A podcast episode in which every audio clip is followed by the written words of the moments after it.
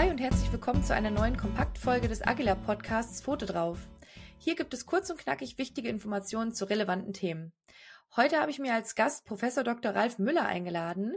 Er ist Tierarzt und Allergologie-Experte und teilt sein Wissen rund um Futtermittelallergien bei Hunden und Katzen heute mit mir und euch. Ich glaube, es gibt ja einen Unterschied zwischen Futtermittelintoleranz und Futtermittelallergie. Ist das wirklich so? Und wenn ja, was unterscheidet die beiden? Es ist tatsächlich so. Es ist aber für die meisten Tierärzte und Tierbesitzer irrelevant, weil die Konsequenz von Intoleranz und Allergie oft die gleiche ist. Wie häufig kommen denn solche Futtermittelallergien oder auch äh, Intoleranzen bei Hunden und Katzen vor? Da haben wir gefunden in den Studien, die jetzt nicht immer so gut und solide waren wie in der Humanmedizin, weil wir da einfach noch ein bisschen hinterherhinken, dass die Prävalenz, also wie häufig das ist, ungefähr bei einem bis zwei Prozent liegen. Also einer bis zwei von 100 Hunden oder Katzen kriegt sowas.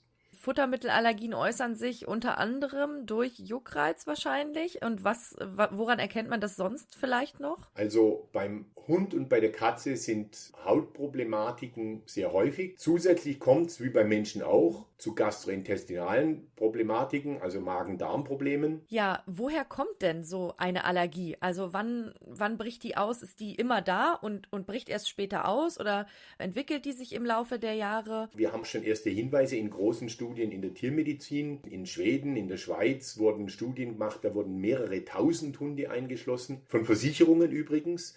Und da kam bei den Studien schon, äh, kamen Hinweise, die darauf deuten, dass es wie beim Menschen auch ist, dass der Lebensstil eine Rolle spielt. Wir haben Allergien häufiger bei Hunden und Katzen, die im, in städtischen Umgebungen leben, als auf dem Land. Wir haben bei, beim Hund und auch erste Hinweise darauf, dass, dass diese Hygienetheorie, die beim Menschen eine sehr große Rolle spielt, ganz einfach gesagt, wir sind zu sauber. Und deswegen haben wir zu wenig Kontakt mit Bakterien, Viren, Pilzen, die wir früher regelmäßig immunologisch gesehen haben sozusagen. Und wenn das Immunsystem da nichts zu tun hat und sich langweilt, dann kommt halt öfter mal, was man nicht so will.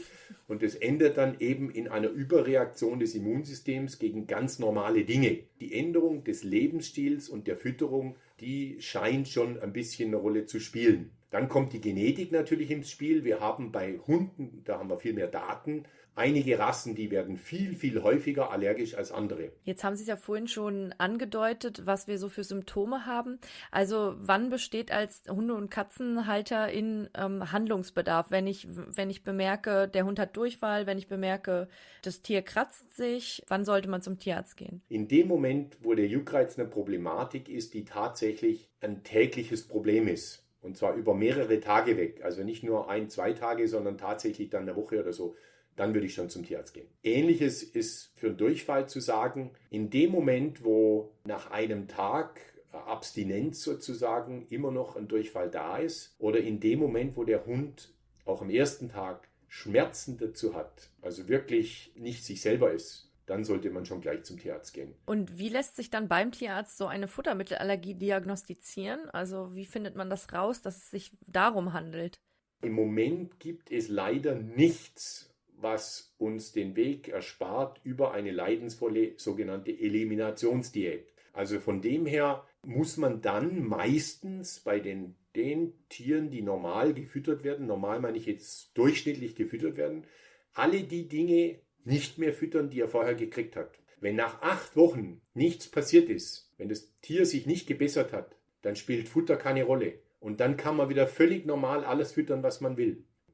Welche Inhaltsstoffe, also gibt es Inhaltsstoffe, die besonders häufig eine, eine Allergie auslösen? Die Inhaltsstoffe beim Tier, die, die häufig, am häufigsten Allergie auslösen, sind die Inhaltsstoffe, die am häufigsten gefüttert werden. Beim Hund wäre es also Rind, Weizen, Hühnchen, und bei der Katze wären es Fisch, Rind und Hühnchen. Das sind so die drei häufigsten, die man identifiziert. Das sind aber auch die drei häufigsten in den jeweiligen Futtern.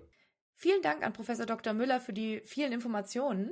Ich freue mich, wenn ihr auch bei unserer nächsten Kompaktfolge wieder dabei seid. Und wenn ihr noch Fragen oder Anregungen habt, dann schreibt uns gern unter podcast.agila.de. Bis zum nächsten Mal.